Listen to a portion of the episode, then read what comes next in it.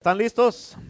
Ok, la iglesia ahí en el Espíritu, esta es la segunda parte, amén. Este, este mensaje, quiero que entiendas que es un mensaje bien poderoso y nos va a ayudar a todos, te va a ayudar a ti como hombre, mujer, joven y niño.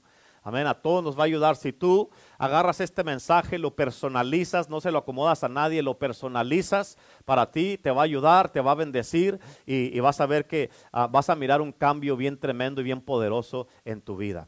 Amén. Así es que ah, eh, Hechos capítulo 3, versículo 1 en adelante. ¿Ya estamos ahí todos? Hechos 3, versículo 1 en adelante dice, Pedro y Juan subían juntos al templo a la hora novena, la de la oración, y era traído un hombre cojo de nacimiento. ¿Desde cuándo estaba así? Desde nacimiento. Dice, a quien ponían cada día la puerta del templo que se llama la hermosa, para que pidiese limosna de los que entraban en el templo.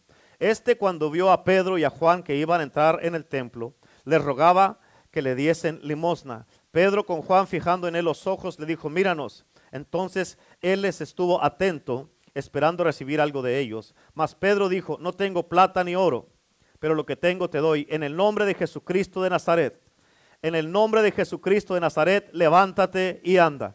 Y tomándole por la, por la mano derecha, le levantó y al momento otra versión dice, al instante se le afirmaron los pies y los tobillos. ¿Cuántos dicen amén? Mírame acá. Eh, hace dos semanas te dije que la iglesia necesita ser llena del Espíritu Santo para poder representar bien a Dios. ¿Cuántos dicen amén? Amén. Y también la iglesia tiene que ser llena de la presencia de Dios. Amén. La iglesia, no estoy hablando del edificio, estoy hablando de ti y de mí, porque tú y yo somos la iglesia.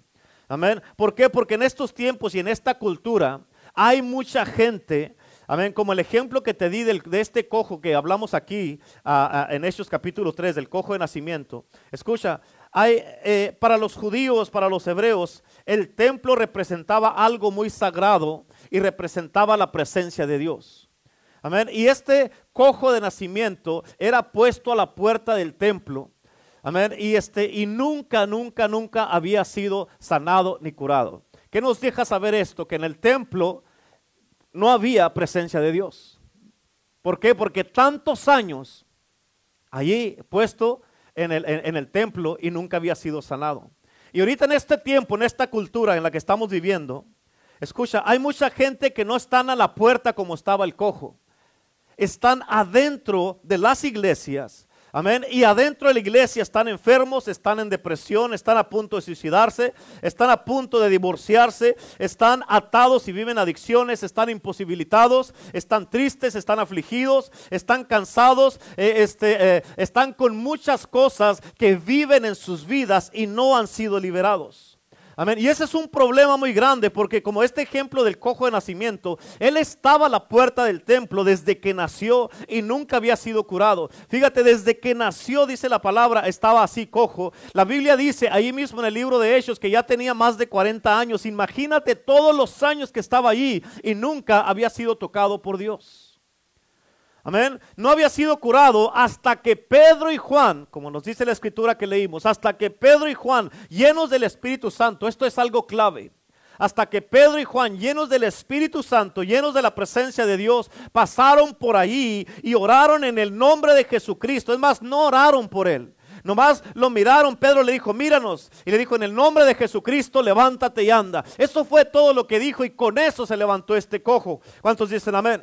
Ahora, escúchame, también te expliqué, te había explicado de cómo Pedro y Juan y los discípulos habían andado con Jesús y ellos supieron cómo trabajar los milagros. Amén. Y escúchame, por eso ellos le extendieron la mano. En el versículo 7 dice que le extendieron la mano y lo levantaron al cojo de nacimiento y al instante, al momento, se le afirmaron los pies y los tobillos. Amén. Y esto, y, él cuando pasó esto, él empezó a caminar. Así que te voy a dar un ejemplo, te voy a dar unos ejemplos en este día para que... Ah, para que mires cómo Jesús trabajó los milagros y también para que tú sepas cómo trabajarlos y tú sepas cómo recibir los milagros en tu vida. ¿Cuántos dicen amén? Escúchame, porque un día Jesucristo tuvo una convención y, mucha gente lo siguió por muchos días. Y llegó un día donde la gente tenía hambre. Y dice la Biblia, amén, que Jesús le dijo a los discípulos que sentaran a la gente. ¿Qué fue lo que les dijo Jesús? Amén, que sentaran a la gente. Y Jesús dijo, escucha, te voy a decir esto para mostrarte la autenticidad de Cristo Jesús. Él se aseguró Amén, que era un lugar donde no había una Walmart, no estaba el súper, no estaba la Cárdenas, no había un plan B. Amén, la gente lo sabía, Jesús lo sabía y los discípulos lo sabían esto.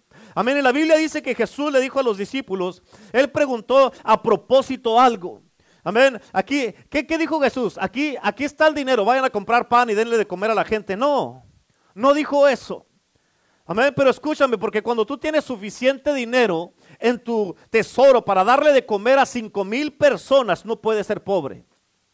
Amén. Ahora, un hombre pobre no tiene un tesoro. Y peor si el tesorero que pones para el ministerio es un ratero. Amén, el ratero era Judas. ¿Cuántos dicen amén?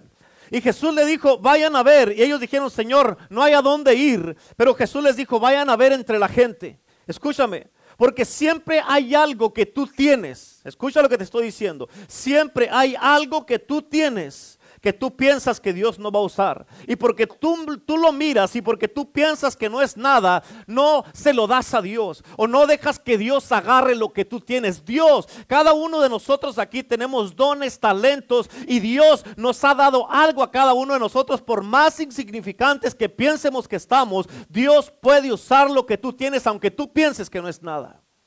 ¿Cuántos dicen amén? Amén. Y ellos vinieron a Jesús, con Jesús y le dijeron, Señor, solamente entre toda la gente, solamente hay un niño que tiene unos peces y unos panes. En otras palabras, la plataforma fue puesta para que se manifestara el poder de Dios. Amén. Y él dijo, tráiganmelo para acá. Y ellos han de haber dicho, ¿ahora qué va a hacer? Si nada más hay esto, este es todo lo que hay. Jesús dijo, tráiganlo. Y escúchame, porque hay algo sobre la bendición que se multiplica ¿Y por qué? Porque ellos le trajeron a Jesús los peces y los panes y Jesús los bendijo. Mira esto, Jesús bendijo los peces y los panes y les dijo, vayan a servirlo. Cuando Jesús les dijo, vayan a servirlo, ellos no cuestionaron a Jesús. ¿Qué significa esto? Esto significa que como, eh, como ellos lo estaban sirviendo, se estaba multiplicando. ¿Cuántos dicen amén? Él usó lo que tenían y lo vio trabajar. ¿Escuchaste? Escucha lo que te estoy diciendo, porque Él puede usar lo que tú tienes, aun si es un talento solamente. Él puede usar lo que tú tienes, aun si solamente vas a servir, dándole la bienvenida a la gente, siendo un mujer, estando en la cafetería con los jóvenes o los niños, eh, eh, o si eres una persona que le gusta la oración, eh, aunque o, o solamente un pilar en la casa de Dios, que vas a ser fiel y vas a ser firme, vas a servir a Cristo Jesús. Él puede usar lo que tú tienes y mirar trabajar también. ¿Cuántos dicen amén? ¿Por qué? Porque Dios nomás está buscando, dame algo para yo usarlo, ¿para qué? Para ponerlo a trabajar. Y ellos se recordaron de algo, los discípulos, que había un hombre ciego. ¿Cuántos se acuerdan la historia del hombre ciego? Amén. Jesucristo dijo, escucha, un hombre ciego. Y Jesús le dijo, tienes que entender esta parte porque este mensaje está tremendo y esto te va a ayudar a ti. Jesús le dijo, ve a lavarte en el estanque de Siloé. Jesús habló la palabra y escucha esto. El milagro, tienes que entender esto. Jesús habló la palabra, ¿sí? Jesús habló la palabra y el milagro no fue donde la palabra fue hablada. El milagro sucedió donde la palabra fue mandada. ¿Escuchaste lo que dije? Amén. Ahora, esto significa que este hombre ciego agarró una instrucción de lo que tenía que hacer. Y con la instrucción que le dio Jesús, él tenía que obedecer, él tenía que actuar y él tenía que ir. Tenía que ir a lavarse los ojos. Si él no hubiera obedecido, si no se hubiera lavado los ojos, él no hubiera sido sanado. Amén. Pero el estanque, escucha, el estanque escuchó la palabra que Jesús habló. ¿Por qué? Porque Jesús mandó la palabra al estanque. Amén. ¿Qué significa esto? Amén. Que si le hubieran tomado tres días a este hombre para llegar al estanque, la palabra lo hubiera esperado ahí porque fue enviada al estanque para que este hombre se encontrara con la palabra ahí. Si le hubiera tomado un mes al hombre llegar al estanque, el estanque ahí hubiera, la palabra se hubiera quedado ahí donde fue mandada. ¿Estás entendiendo? Y cuando llegó ahí, se lavó los ojos, empezó a ver. ¿Por qué? Porque obedeció. Amén. Porque obedeció. Tienes que entender esto. Muchas de las veces nos gusta recibir palabra, pero no hacer nada. Y como no hacemos nada, pastor no tiene una palabra para mí, pastor, deme una palabra, el Señor te habla y te habla, te habla servicio tras servicio, pero tú agarras la palabra pero no haces nada. Por eso dice la Biblia en Santiago 1.22, ser hacedor de la palabra y no, no, no solamente oidor de la palabra. ¿Cuántos dicen amén? Amén, así es que Pedro, escucha, Pedro también estaba ahí cuando Jesús escupió y hizo lodo y se lo puso a los ojos de este hombre. Y Pedro entendió cómo trabajar y cómo hacer los milagros. Tienes que entender esto, escúchame. Porque muchos de ustedes no se dan cuenta que has tenido milagros hablados sobre tu vida, pero tú no los has trabajado. ¿Escuchaste lo que dije? Has tenido milagros hablados sobre tu vida, pero no los has trabajado. No has obedecido, no has tomado acción. Por eso, por eso no los ha recibido. Y muchos dicen, no, no, es que ah, tú dices, es que Dios ya, Dios lo va a hacer. No, escúchame, Dios ya lo hizo. Dios ya lo hizo. Ahora, Él, Él está esperando a que tú lo trabajes. ¿Me estás entendiendo? ¿Sí o no? En otras palabras, hoy tienes que parar de nomás recibir palabra a actuar en lo que oyes. Amén. Jesús le puso el lodo al ciego, pero él tenía que ir a lavarse los ojos, no Jesús. Amén. Pablo, ah, perdón, Pedro habló la palabra al ciego. Amén. Él le habló la palabra al ciego, perdón, al, paralítico. Le habló la palabra al paralítico y les extendieron la mano y lo levantaron. Pero él tenía que caminar. Amén. Por eso tú no puedes decir que le crees a Dios por un trabajo si no vas y lo buscas. Amén. Tú no puedes decir que le crees a Dios que te abre una puerta si no estás tocando. ¿Cuántos dicen amén? Por eso la fe sin obras es una palabra muerta. ¿Cuántos dicen amén? ¿Quieres trabajar un milagro? Tienes que hacerlo. Es por eso que cuando los pastores, los apóstoles, los líderes de aquí de la iglesia oramos por ti, cuando te ministramos y te decimos que hagas algo, ahí es cuando está tu milagro. Y si no lo haces, no vas a recibir el milagro. En otras palabras, escucha esto. Tienes que conectarte a lo sobrenatural entrando en ello, en acción, haciendo algo y obedeciendo. Tienes que conectarte a lo sobrenatural en acción, haciendo algo y obedeciendo. Amén. Si tú tienes un problema, déjame te digo, te doy este ejemplo. Si tú tienes un problema con tu hombro, tu brazo o tus pies, escúchame, yo no te pregunté lo que sientes, yo te dije que te movieras. Te dije que hicieras lo que no puedes hacer. Y cuando tú lo empiezas a hacer, ahí te conectas con lo sobrenatural y el milagro sucede instantáneamente. ¿Por qué? Porque creíste la palabra y te moviste por fe. ¿Me entiendes? Y cada excusa que, da la gente cuando la palabra les es hablada a ellos, cada excusa, escucha, las excusas son mentiras. ¿Por qué? Porque la palabra que se te habla a ti, lo que tú estás razonando en tu cabeza, diciendo que no puedes, diciendo que me duele, diciendo que, que es que no puedo levantarlo, todo eso, escucha, son puras mentiras. ¿Por qué? Porque el enemigo quiere mantenerte ahí atado y sentado y sin moverte. La Biblia dice que, que Pedro habló la palabra y levantó al cojo, pero él tenía que caminar. Pedro no iba a caminar por él. Amén. Qué calladitos están hoy día, aleluya. ¿Será porque están celebrando el 4 de julio en sus corazones? Amén. Déjame te enseño la diferencia entre trabajar un milagro. ¿Se acuerdan cuando Josué iba con los hijos de Israel y llegaron al río Jordán? los que han leído la palabra, hay una historia que dice así. Llegaron a la orilla del río Jordán. Escucha eso, no se te olvide eso. Escucha, Josué, él también estuvo, cuando estaba ahí en la orilla del río Jordán, escucha. Josué, él ahí se le vinieron muchas cosas a, a su memoria. Pero Josué, él también estuvo con Moisés cuando se abrió el mar rojo. Pero ahora hay una diferencia. Ahora es un cruzar diferente. Este cruzar no es el mismo del Mar Rojo. Amén. Escucha, porque hay diferentes cruceros en tu vida y ninguno es igual. Amén. Hay diferentes cruzadas en tu vida y todas las cruzadas son diferentes. Josué estaba ahí cuando se abrió el Mar Rojo. ¿Me estás entendiendo? Amén. Y escucha esto. Josué miró a Dios y básicamente le dijo, ¿qué vamos a hacer, Señor? ¿Cómo vamos a hacer esto? Amén. Moisés ya no está aquí. Amén. El que hacía los milagros ya no está, ya se fue. El que, fíjate, él, eh, en otras palabras, él me dio la vara, pero no sé cómo usarla. Escúchame. Bueno, déjate de decir esto, está poderosísimo. Escucha. ¿Sabías que tú puedes tener la unción de otro hombre y no saber cómo trabajarla y fluir en ella? Eso está bien poderoso si lo captas. Tú puedes tener la unción de otro hombre y no saber cómo trabajarla o fluir en ella. Eso le pasó a Josué. Amén. Tú puedes tener la revelación de otro hombre, pero no tener la misma manifestación también. Amén. Escucha, José nunca tuvo la manifestación aunque él tenía la vara de Moisés. Amén. Entonces Dios le dijo a Josué, no, no fue Moisés el que abrió el mar rojo. Amén. Pareciera como si él hubiera abierto el mar rojo, pero fui yo, no Moisés. El que le dio de comer a tus padres por 40 años en el desierto no fue Moisés. El que sacó agua de la roca fui yo. El que hizo lo que pasó, el que hizo todo lo que pasó en el desierto fui yo. El gran yo soy, no Moisés. Amén. Yo soy el que estuve en la nube. Yo, soy, yo era el que estaba en el fuego. Yo abrí el mar rojo. Yo les di el maná del cielo. Yo destruí a los egipcios, no Moisés. Amén. Escúchame, porque para Moisés, cuando estaba él, cuando Moisés con los hijos de Israel, era una generación diferente, porque era una generación incrédula y dura de servicio, dice la palabra. Y Dios tuvo que abrir el mar para que ellos caminaran. Pero ahora Josué en el mar, en el río, en el, río Jordán, es una generación diferente.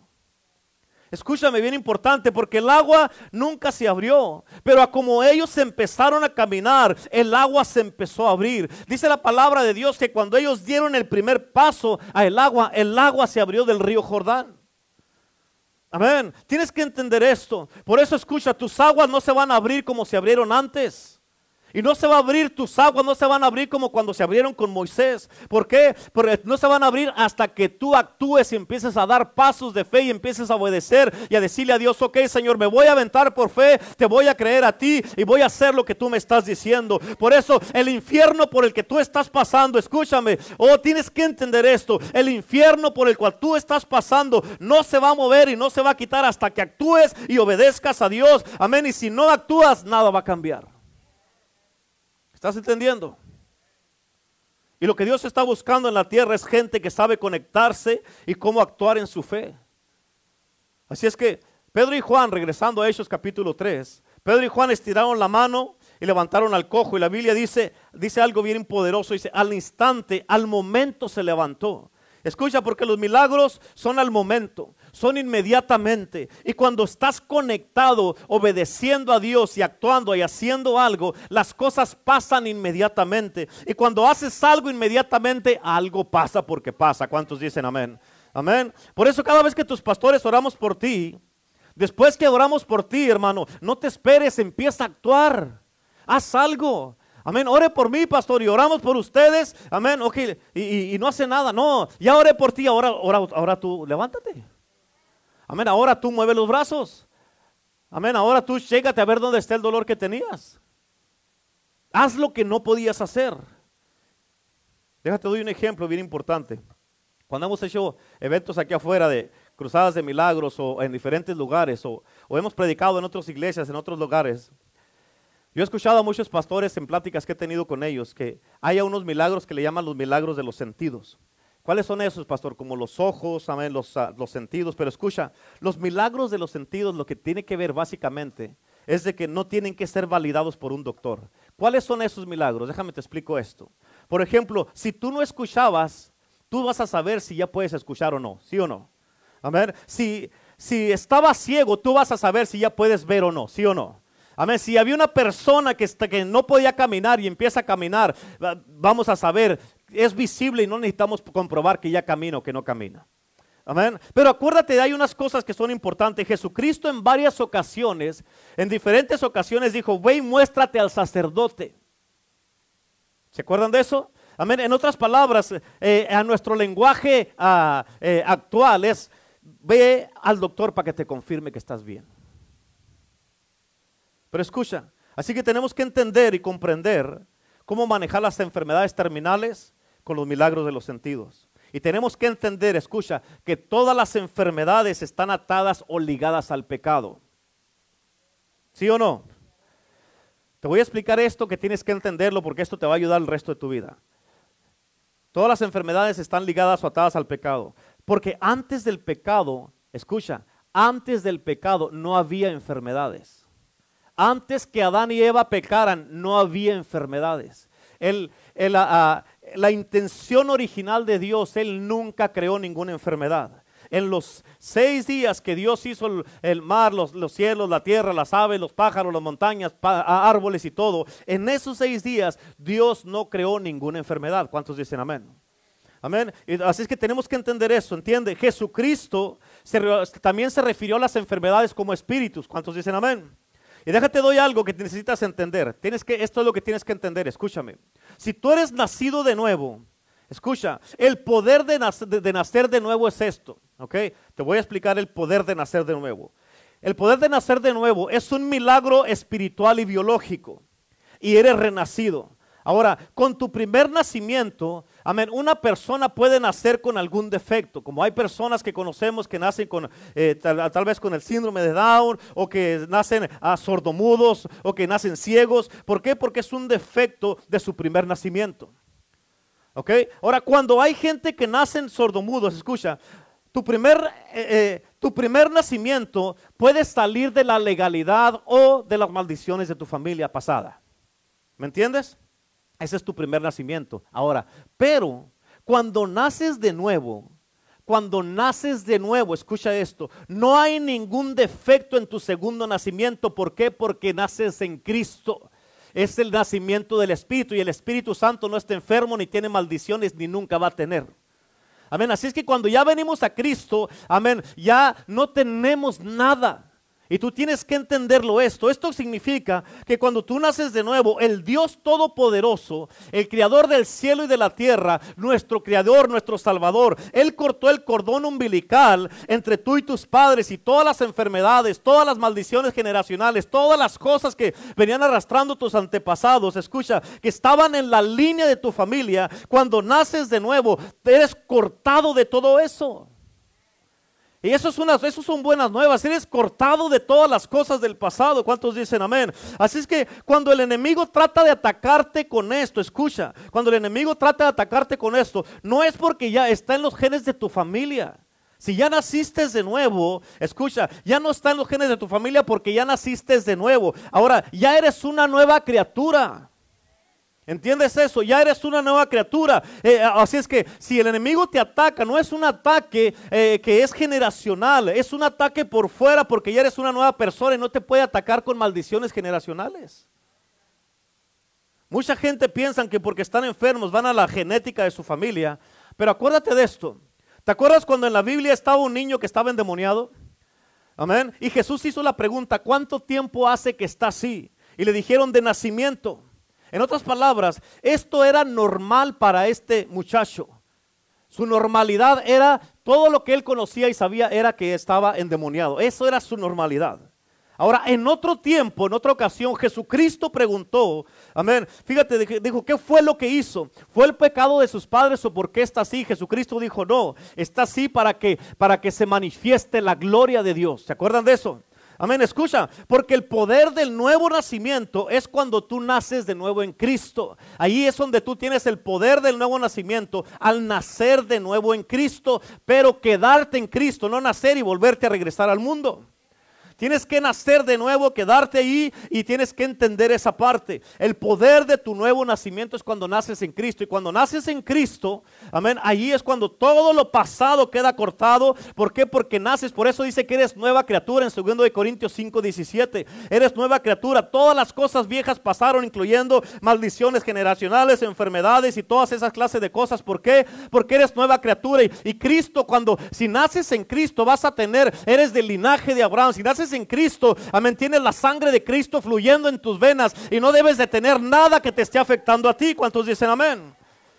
Si alguno está en Cristo, nueva criatura es. Ahora te voy a explicar esto que te va a volver los sesos. ¿Sabes qué es lo que pasa entonces? Porque la gente no lo ha entendido. Es que tu cuerpo no ha alcanzado tu espíritu todavía. Tu cuerpo no ha alcanzado tu espíritu todavía. ¿Por qué? Porque todavía estás en el proceso de convertirte en lo que ya eres en tu espíritu. ¿Entendiste? Estás en el proceso de convertirte en lo en el espíritu las cosas ya son. Amén. En lo natural no son todavía. Y mucha gente cuando tú no entiendes esto, por esto esto te debe de dar una uh, un breakthrough, una, una, uh, una libertad para que tú sepas de que ya nací de nuevo, no me tengo que someter a eso. Ya nací de nuevo, tengo la sangre de Cristo en mí. Amén, ya nací de nuevo, amén, y ahora ya soy linaje escogido, real sacerdocio. ¿Cuántos dicen amén? Por eso, cuando ya naces de nuevo, tú ya dices, ya, ya se quebró. Cristo mismo, cuando nací de nuevo, quebró toda maldición generacional y ahora soy libre. Y de aquí para allá, mi descendencia son libres y no tienen maldiciones generacionales. ¿Por qué? Porque ahora somos de la generación de Jesucristo. Somos nacidos de nuevo. ¿Cuántos dicen amén? Amén. Aleluya. todavía estás en el proceso de convertirte en lo que en el espíritu ya eres, en lo que tu espíritu ya es. Y tú tienes que entender esto. Y cuando ya entiendes esto, empiezas a actuar así y a vivir así. Amén.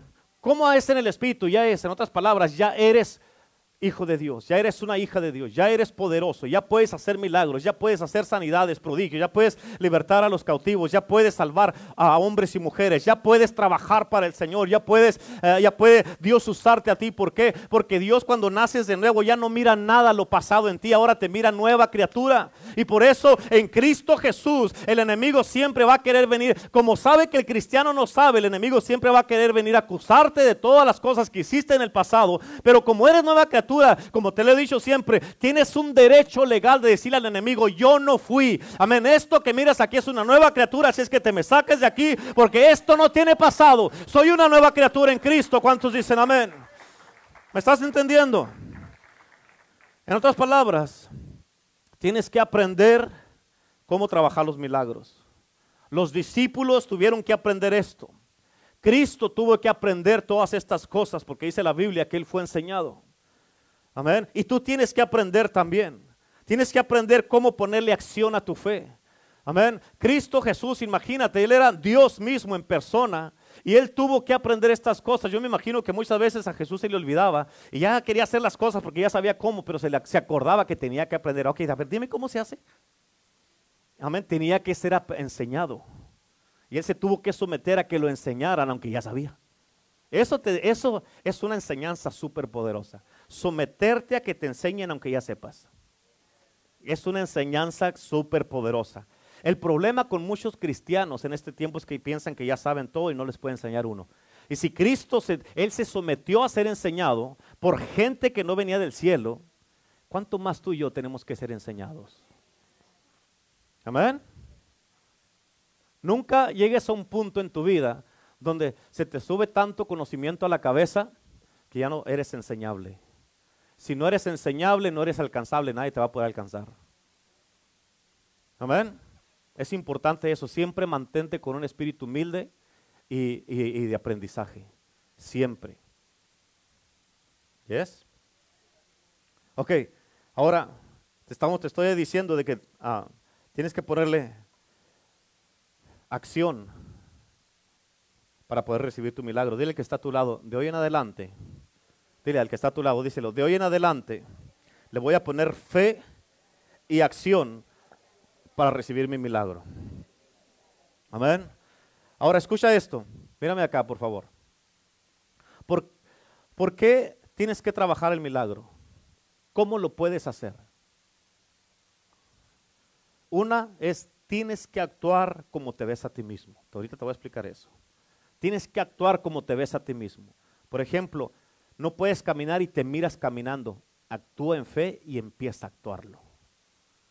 Amén. Tienes problemas en tu matrimonio y miras tu matrimonio perfectamente unido, tú y tu esposa completamente enamorados uno del otro, empieza a actuar así. Para de andar hablando uno del otro y quejándose uno del otro y mejor empiecen a actuar en unidad. Amén. ¿Te duele el brazo y no lo puedes levantar? Amén ya te has mirado y hasta te has soñado que lo levantas como si nada, empieza a actuar como te miras a ti mismo. Tienes que hacerlo. Amén. Somos del reino de Dios, hermano, hermana. Somos de la cultura del reino y en la cultura del reino de Dios, hermano. No actuamos como la cultura de este mundo. Es una cultura diferente. Y como somos, nos miramos como una cultura del reino. Actuamos como que vivimos en el reino y actuamos, no como que vivimos, actuamos como eh, somos del reino y tenemos que vivir y actuar de esa manera. Y cuando lo hacemos de esa manera, amén, nosotros nos separamos de las cosas del mundo. No del mundo porque tenemos que alcanzar al mundo, pero nosotros, nuestra manera de ser, nosotros vamos a, demostrar que somos diferentes. Jesucristo vino y Él no se amoldeó al mundo, Él vino y trajo su mundo a este mundo. Y Él no vino a moldarse a lo que la gente le decía, Él vino, trajo su mundo y no se acomodó al mundo, Él cambió al mundo para que fueran como Él. Por eso dice la Biblia, hágase tu voluntad en la tierra como en el cielo, o sea que venga tu, del cielo aquí a la tierra, que lo que se mueve en el cielo se mueve en la tierra, que lo que hay allá haya aquí, allá no hay enfermedades y aquí no haya, allá no hay atados que aquí tampoco haya, allá no hay cáncer que aquí tampoco haya, allá no hay de artritis que aquí tampoco haya, allá no hay eh, cristianos flakies que aquí tampoco haya.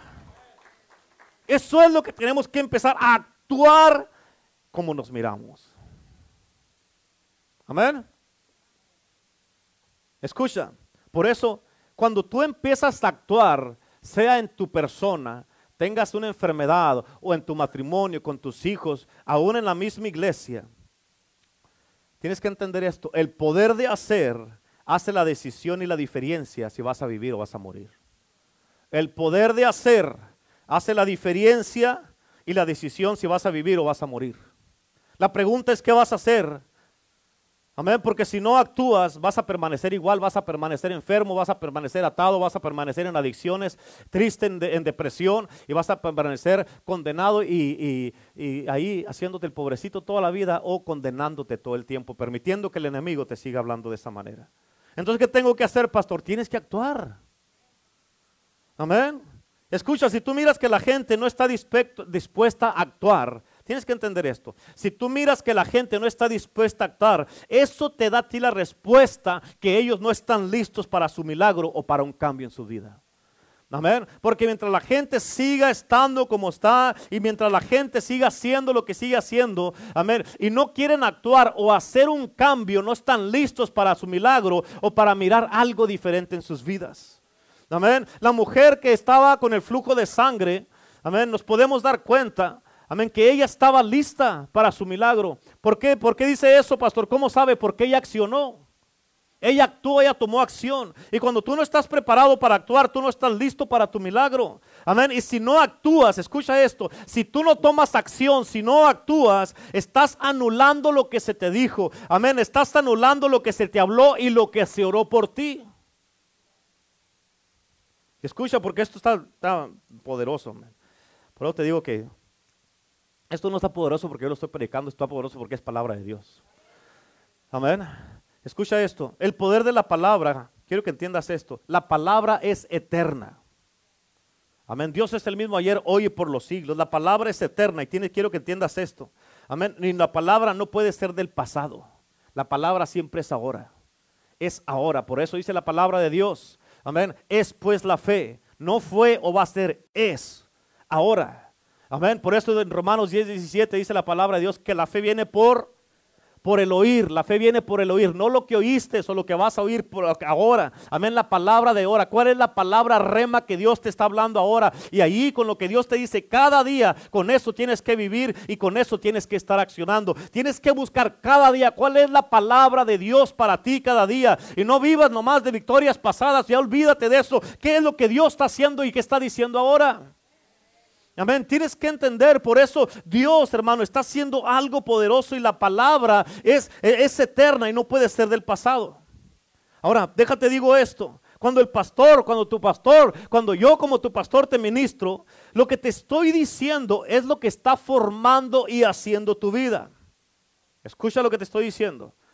Como tu pastor cuando te ministro, la pastora, amén, lo que te estoy diciendo es lo que te está haciendo y formando tu vida. Y cuando estamos haciendo eso, tú estás entrando a una palabra y esa palabra es la palabra diseño. En otras palabras, todo lo que yo te estoy hablando a ti, todo lo que te estoy diciendo a ti, tú estás en una posición de diseño para convertirte en lo que te estoy ministrando y lo que te estoy hablando.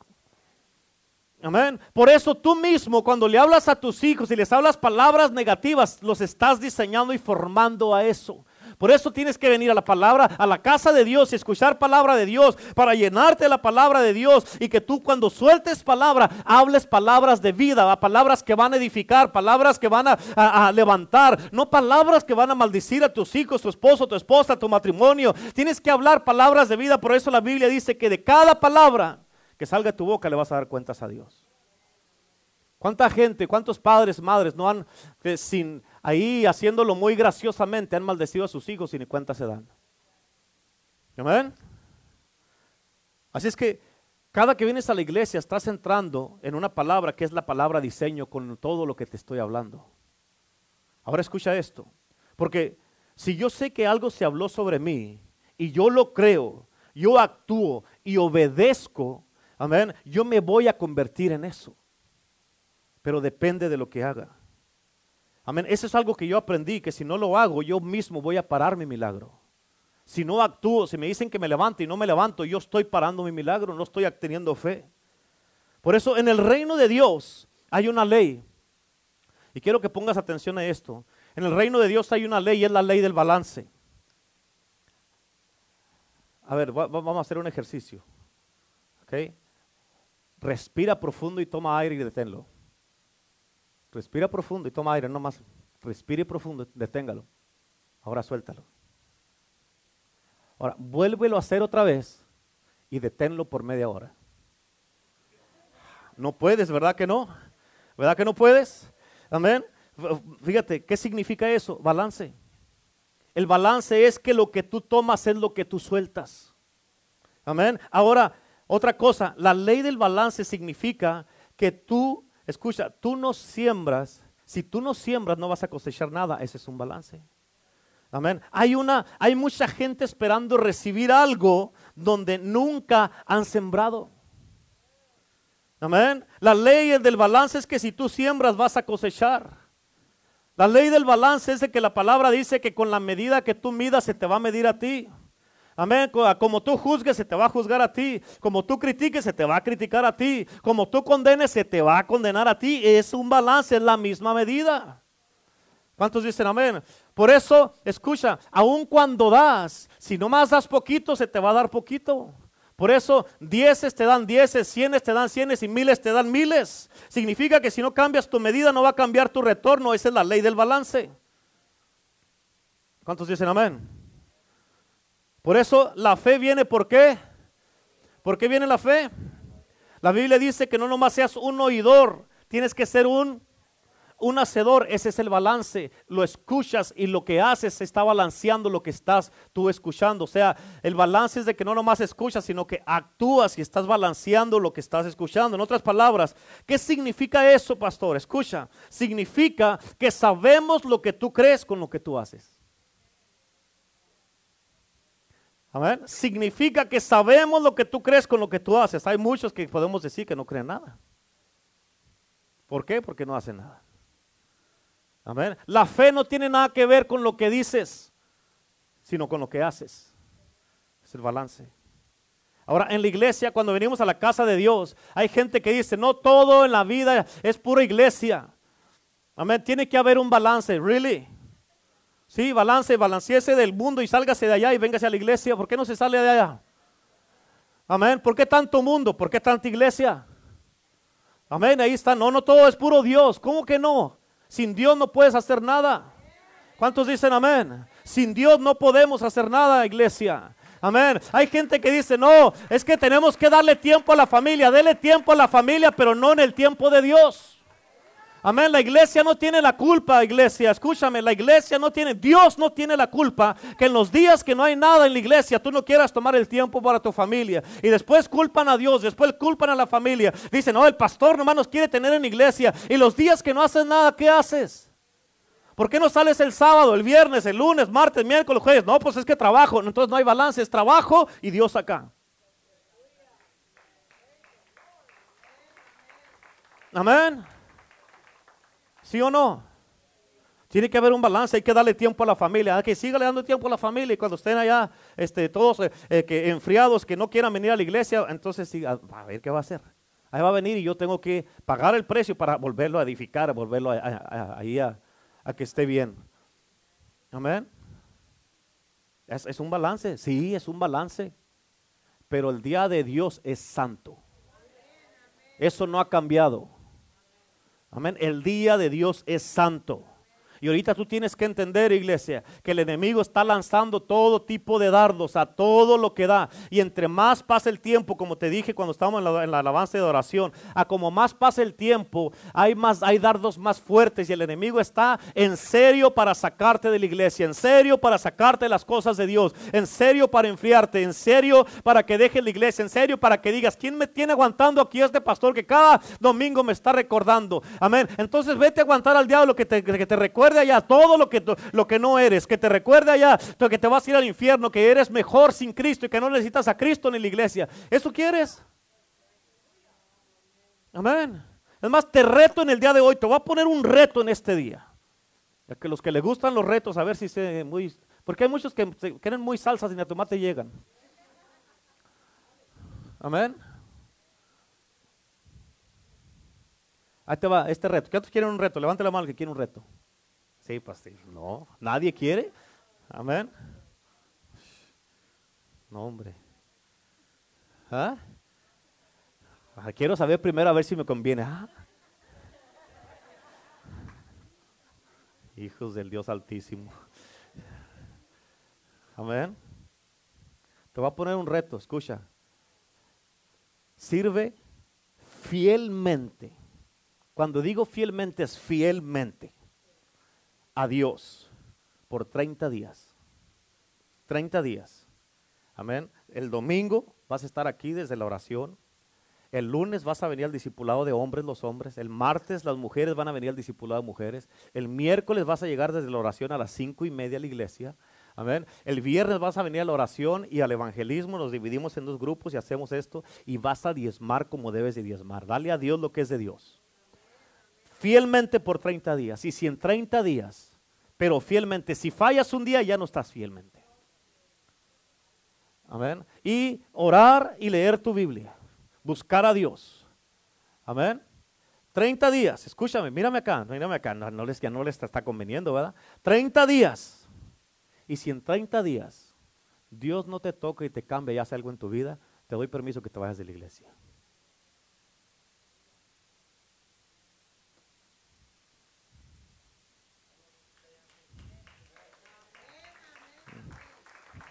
No, pues hasta 30 días son muchos.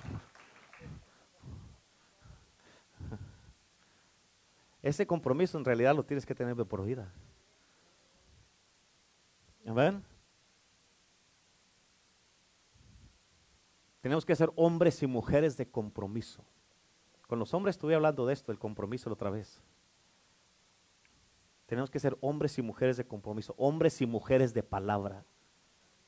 Amén. Dice, no, pues es que yo no me puedo comprometer a algo que no voy a cumplir. Entonces quiere decir que vas a seguir fallando cuando quieres. Vas a seguir haciéndole caso al enemigo que te siga jalando, que te siga jalando y que te siga jalando. Amén. Es un compromiso. Y tú vas a mirar, hermano, hermana, tú vas a mirar cómo Dios va a cambiar tu situación. Amén. Por eso te vuelvo a repetir, la fe viene por... La Biblia dice que no nomás seas un oidor, sea un hacedor. Ese es el balance. Amén. Balancea bien tu vida a través de la semana, pero dale a Dios lo que es de Dios. Dale a Dios lo que es de Dios y no se lo quites. Amén. Y esto es lo que separa, escucha, esto de lo que te acabo de decir es lo que separa al creyente del incrédulo. Amén. Los creyentes somos los que hacemos la palabra de Dios, trabajamos el milagro y producimos el milagro. El, incrédulo es oidor solamente, pero el creyente es hacedor de lo que oye. Amén. El incrédulo, el incrédulo lo único que hace es ir a la iglesia y oír. Amén. Pero el creyente se convierte en la iglesia llena del Espíritu Santo. Y eso es lo que Cristo quiere hacer contigo y conmigo. Por eso ese es el reto que te está dando en el día de hoy. Quiere hacer contigo y conmigo. El incrédulo, amén, dice, no se puede. El creyente dice, ya está hecho. Amén. Un incrédulo dice se va a morir. Un creyente dice por, por sus llagas he sido curado. Él vino a darme vida y vida en abundancia. ¿Cuántos dicen amén? Un incrédulo dice estoy solo. Un creyente dice Él prometió estar conmigo todos los días hasta el fin del mundo. Amén. Un incrédulo nomás va a la iglesia y no hace nada. Un creyente es la iglesia y sirve en ella y hace la diferencia. Un, un incrédulo no quiere servir. Un creyente no puede vivir sin servir. Amén. Por eso necesitamos el Espíritu Santo. Necesitamos como iglesia y como cuerpo de Cristo ser una iglesia llena del Espíritu Santo. Escucha, cuando los discípulos en el día de Pentecostés fueron llenos con el Espíritu Santo, ellos los quisieron parar, los amenazaron, los, los latigaron, los apedrearon. Ellos andaban corriendo por sus vidas, hermano. Pero sabes que eso no los paró. A nadie de aquí nos han echado a la cárcel por predicar a Cristo. A nadie de aquí nos han, nos han amenazado por predicar a Cristo. A ellos sí, ¿sabes qué? Eso más, más gasolina les daba para seguir adelante predicando a Cristo. Amén. Por eso necesitamos ser una iglesia llena del Espíritu Santo y no podemos darnos el lujo ya de vivir sin el Espíritu Santo. El viernes que andábamos en el evangelismo, Amén. Andamos ahí, nos dividimos los hombres por un lado y las mujeres por otro. Y ahí les tocó ahí a la hermana María, a las hermanas, este, que ellos les, le dijeron, hey, te vengo a hablar de, Cristo Jesús. Y eh, les tocó un satanista.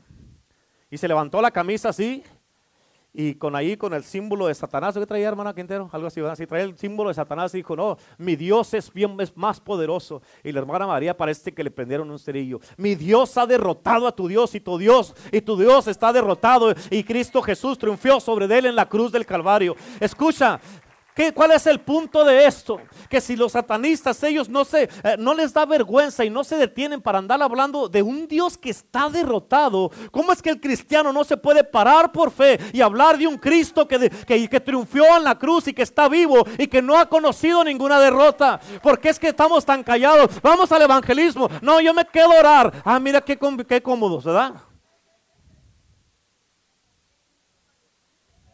Es que no traigo uh, loción para el sol. No traigo sombreros. Ay, qué cómodos, mira nomás.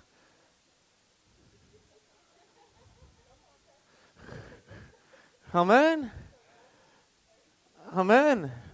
Imagínate que le hubieras dicho a Pedro eso, no, Pedro, no puedo ir porque ahorita no, no quiero que me queme el sol. ¡Pah! Tuve un cachetadón ahí. ¿Cómo que no traes? Levántate y vete a hablar de Cristo. Amén. Ponte a pensar en eso. Oh, bien cómodos. No, hoy día es que no me siento muy bien, me voy a quedar a orar ahora en la iglesia. Escucha, el diablo, esté caliente o esté frío, anda llevándose gente al infierno todos los días. Y el cristiano, o hasta que esté todo acomodado, los planetas que estén acomodados y que no haya un eclipse por si acaso, amén, no salen, amén, ¿por qué? Porque no vaya a ser que me queme o que sude de más.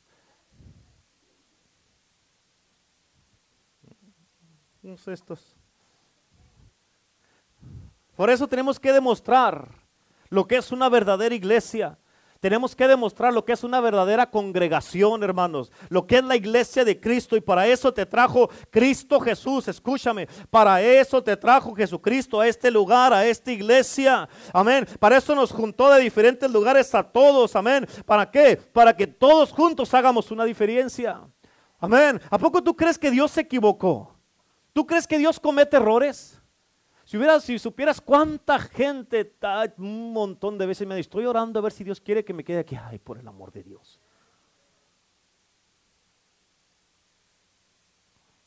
Amén. ¿Tú crees que Dios nomás te escogió y no sabía lo que estaba haciendo? No, hermano, Él te trajo con un propósito divino. Él te escogió y te puso aquí para lo que Él quiere hacer contigo y conmigo. Esto va mucho más allá. Esto va mucho más allá de una persona. Esto tiene que ver con la generación de los últimos tiempos antes de la venida de Cristo. Tiene que ver con el derramamiento y el avivamiento que va a caer en este mundo y va a levantar una gran cosecha de almas, hermanos.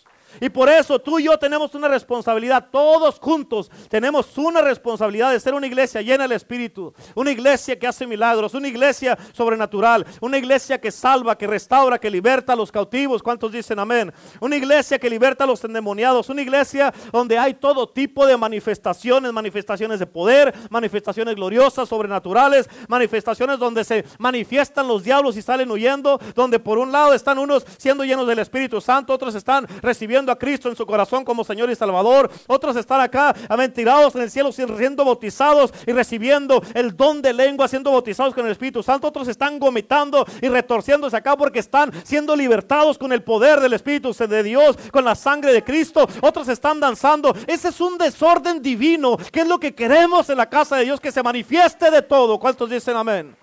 El problema en las iglesias es que hay tanto orden que por tanto orden están fuera de orden. Amén. ¿Qué va a venir a ordenar Dios si todo está en orden? Amén. No es que tiene que ser así. Pastor, párese bien, por favor, jálese la camisa. Está arrugada y trae un botón medio, no, no, abroches el botón. Todo perfecto, todo perfecto, todo perfecto. ¿Sabes lo que es? Te voy a decir algo que estoy trabajando de otro mensaje que voy a predicar más adelante. muchas veces nos convertimos tan fariseos y saduceos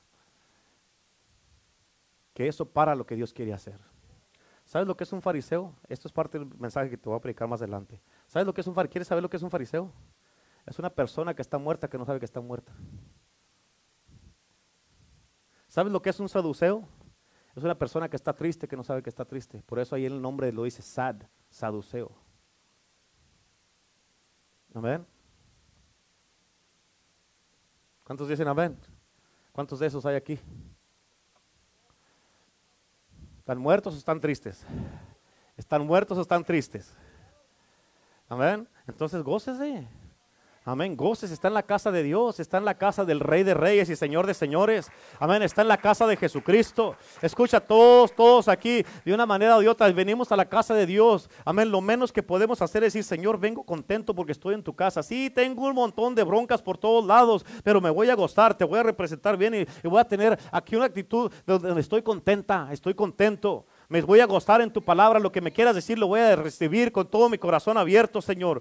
¿Cuántos dicen amén? Por eso necesitamos el poder del Espíritu Santo, necesitamos el poder de Cristo Jesús, iglesia. Necesitamos la presencia de Dios, necesitamos apasionarnos, amén, y decir, yo no estoy satisfecho nomás con leerlo o con escucharlo, yo quiero experimentarlo, yo quiero vivirlo, yo quiero ser usado por Dios de esta manera. Oh Señor, tú tienes que decir, Señor, dame tu Espíritu Santo si no muero. Amén. Avívame, Señor. Levántame, renuévame, restaurame a mi primer amor, hermano. Acuérdate, hermano, hermana. ¿Qué te pasó? Amén.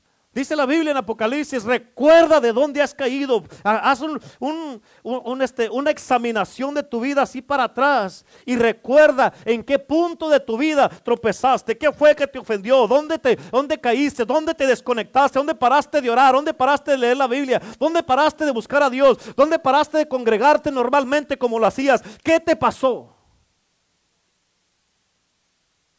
Amén. Recuerda, por tanto, de dónde has caído, dice la Biblia, y arrepiéntete. Amén.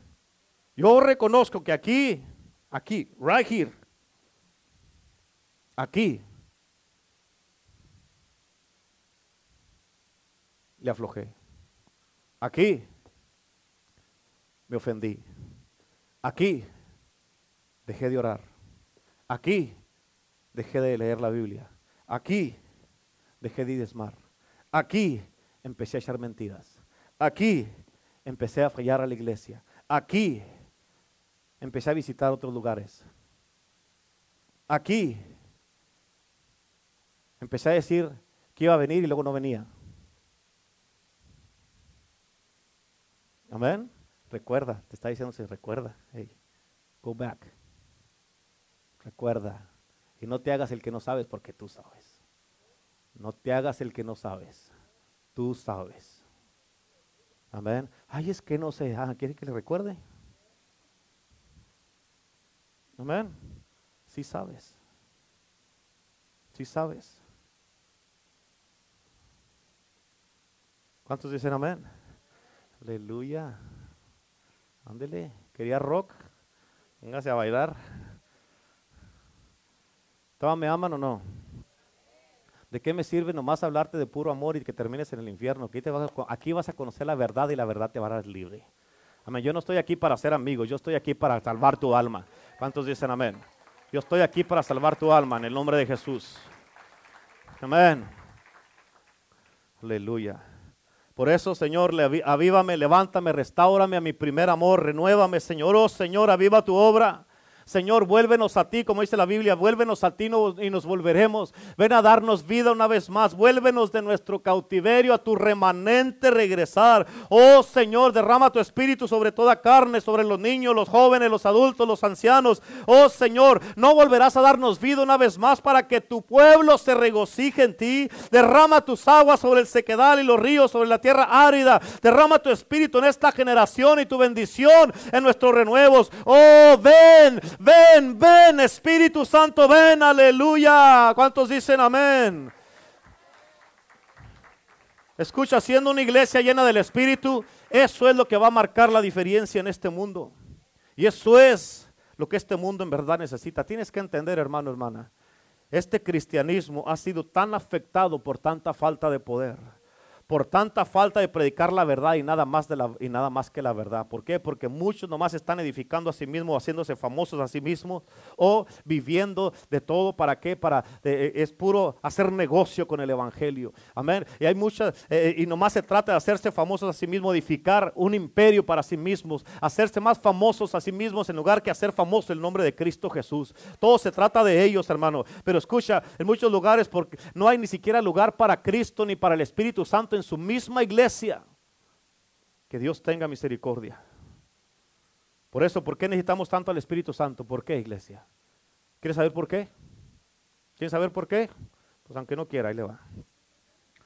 ¿Por qué? Porque el Espíritu Santo es el que nos revela a Jesús haciéndolo real en nosotros, hermano. Él, es, él provoca que seamos conmovidos y que ardamos con el fuego santo, amén, sin que podamos contener esa pasión que fluye de nos, adentro de nosotros. El Espíritu Santo es aquel que nos ayuda a caminar en santidad para que los que están atados, desfallecidos, perdidos por la vergüenza, las enfermedades y el pecado puedan venir a Cristo. El Espíritu Santo ofrece libertad. Él es el Espíritu de santidad. Él rompe, fíjate, él rompe el poder y las cadenas, los hábitos que tiene la gente que han tenido por años. Él rompe las adicciones, Él rompe las ataduras. El Espíritu Santo, hermano, es el que nos libra de ser cautivos de la opresión demoníaca. El Espíritu Santo es quien nos mueve a nosotros y nos da la revelación de la palabra de Dios. A veces leemos la Biblia y decimos, solamente quiero ver a Jesús, pero Él es el que hace que la información de la palabra pase de ser nomás información a revelación. Y la revelación, hermano, es la que nos brinda transformación. Aleluya. El Espíritu Santo es el que va con nosotros, dándonos palabras que decir cuando no sabemos qué decir. Amén. Cuando no sabemos qué hablar. Cuando decimos Espíritu Santo, no sé qué hacer, no sé cómo hablar, no sé cómo ganar gente para Cristo. Amén. El Espíritu Santo es el que te habla palabras adentro de ti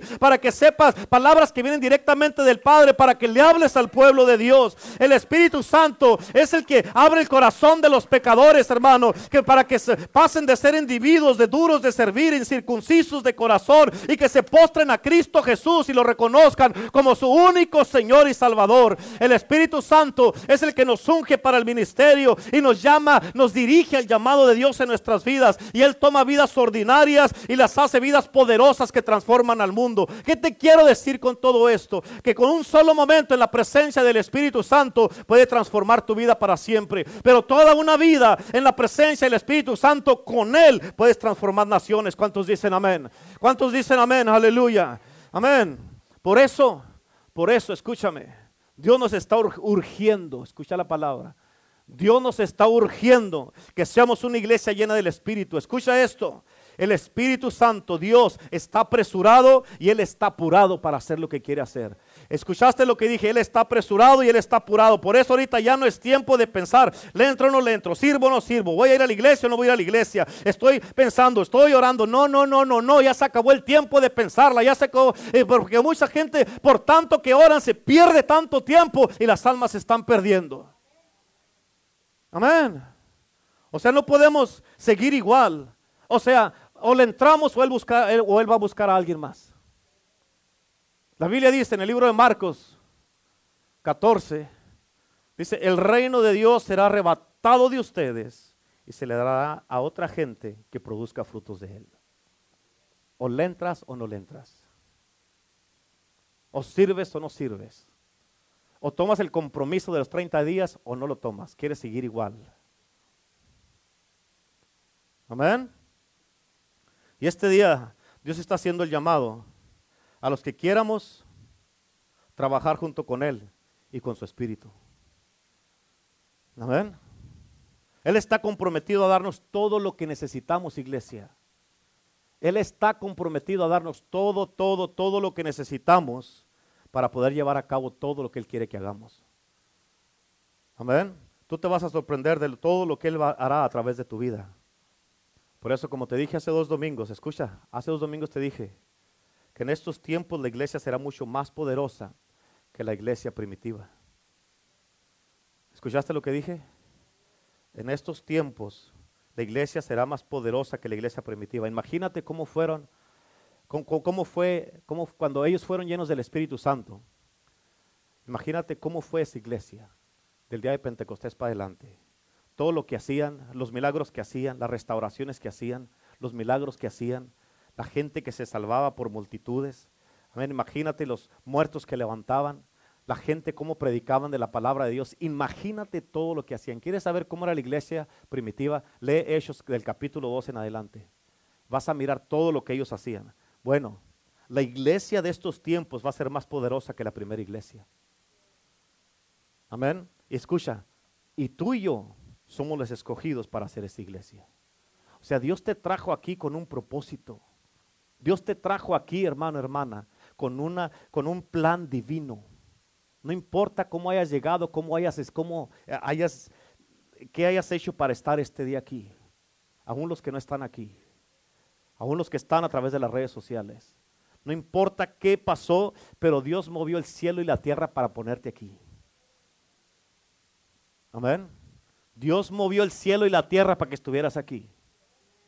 Amén. Y para hacer esa iglesia que Dios ha escogido para que seamos en estos últimos tiempos, eso significa que tú vas a liberar cautivos. Tú vas a sanar enfermos, tú vas a echar fuera demonios. A través de ti se va a mirar y se va a manifestar la presencia y la gloria de Dios. Cuando llegues a un lugar, el reino de Dios va a invadir el lugar donde entres. ¿Por qué? Porque dice la palabra de Dios, el reino no está allá ni allá ni allá, el reino está dentro de vosotros. Amén. Y cuando entres a un lugar, el, enemigo se va a dar cuenta que un hijo una hija de Dios llegó a un lugar. Amén. Y que no te extrañe que se empiecen a manifestar los diablos o que estés en un lugar y que de repente alguien empiece a hablar malas palabras. ¿Sabes por qué? Porque tu espíritu, el espíritu que está dentro de ti, está retando y está haciendo sentir incómodos a los diablos que trae otra gente. Por eso, ese es el Dios que tú y yo servimos. Esa es la presencia de Dios que tú y yo cargamos. ¿Por qué? Y esa es la iglesia que Dios quiere que seamos tú y yo. Escúchame, hermano, hermana. Si tú y yo empezamos, te dije, cada palabra que te estoy dando, cada servicio, entras a una palabra que se llama palabra diseño y eso te está formando para que seas lo que Dios quiere hacer a través de tu vida. Ahora tú tienes que empezar a actuar en esto. Empieza a actuar nomás, nomás así, sí, nomás así. Si vas a la tienda y miras a un enfermo, ¿qué vas a hacer? Ay, pobrecito. Se mira que tiene mucho dolor. ¿Por qué no oras por él y lo sanas? Ay, qué vergüenza. Entonces no estás listo para lo sobrenatural. No estás listo para que Dios te use. Amén. No estás listo. El reino es de quién? De los valientes es de los valientes, no de los cobardes. Los cobardes van a tener su lugar en el lago de fuego, allá déjalos que se vayan, pero si usted quiere ser un valiente, levántese. Amén. Ya no la pienses. Sirve con todo tu corazón. Amén. Mantente firme en la casa de Dios. Amén. No escojas, hermano, hermana. No escojas tus días. Escucha, yo, la pastora, cuando recién nos entregamos a Cristo, había, fue como el primer mes, dos meses. Bueno, ella ya era cristiana. Yo cuando vine a Cristo, ella me trajo a Cristo. Pero me acuerdo que, ah, vamos, vamos el domingo y el miércoles no. A ver, ¿cuántos saben lo que estoy hablando? Digan amén, coyotes, porque todos lo hacen. O vamos el miércoles y ya fui el miércoles, el domingo no voy. Amén. Pero ¿sabes qué? Dios cuando ya tiene un plan y que la gente escucha a Dios y que tú quieres ah, obedecer a Dios y servirle a Dios, de un principio Dios te va a decir, así no. Amén. Amén. Y, yo me acuerdo que un día, este, ella me dijo, había una campaña de tres días y, y Dios trató conmigo.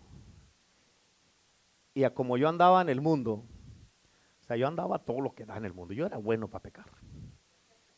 No me gustaba.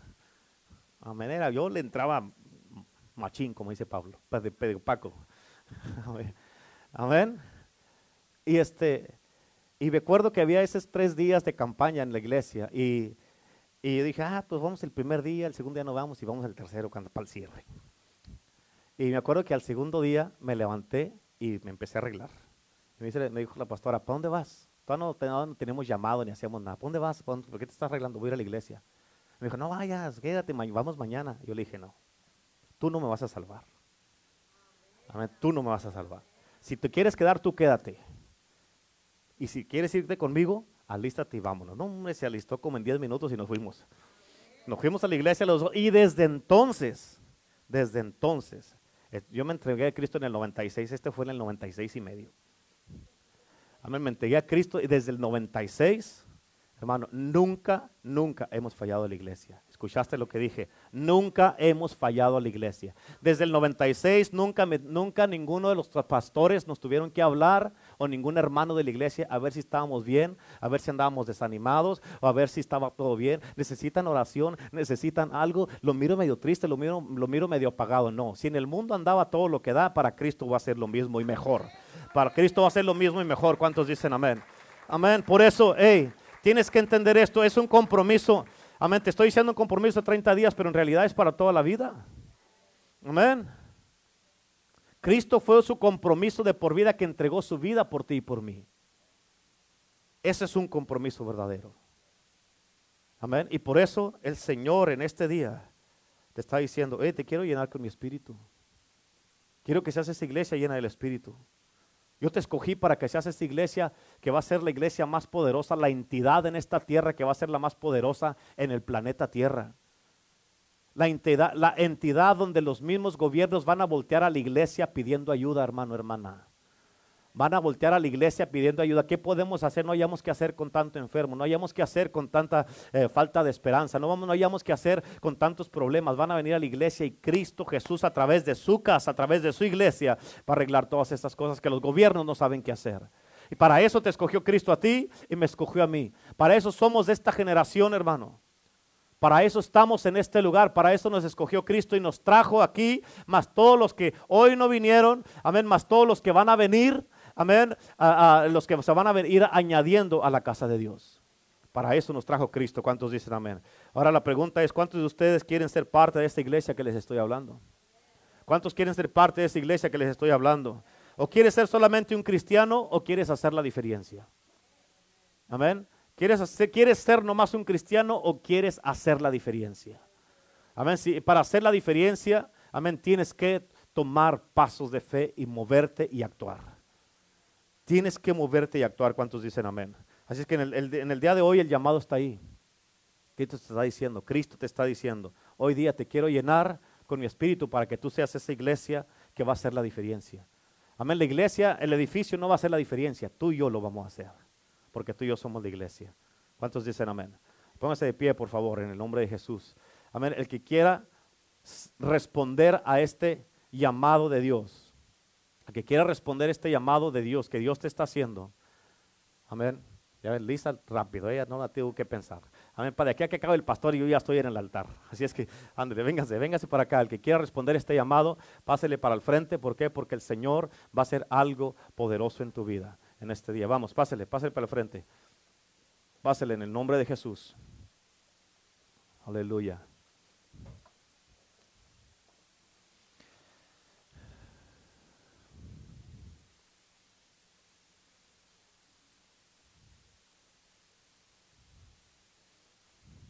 Véngase, véngase, no la piense.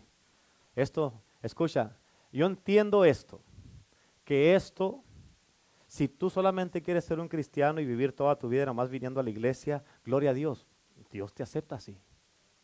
Si es todo lo que quieres hacer, Dios te acepta así. Pero yo sé, que yo sé, que yo sé, que yo sé, que Dios no nomás te llamó a eso. Amén. Dios te llamó para hacer algo a través de ti. Se toma un compromiso y en el compromiso se necesitan muchos cambios, se necesitan muchos ajustes, se necesita cambiar cosas que tú sabes que tienes que cambiar. Y por eso compromiso significa cambio. Y como la gente no quiere el cambio, prefieren no hacer compromiso. Amén. Así es que, ahí donde estás, solo levanta tus manos, Espíritu Santo, en el nombre de Jesús. Te pido, Padre Celestial, que tú te glorifiques y te manifiestes en este día.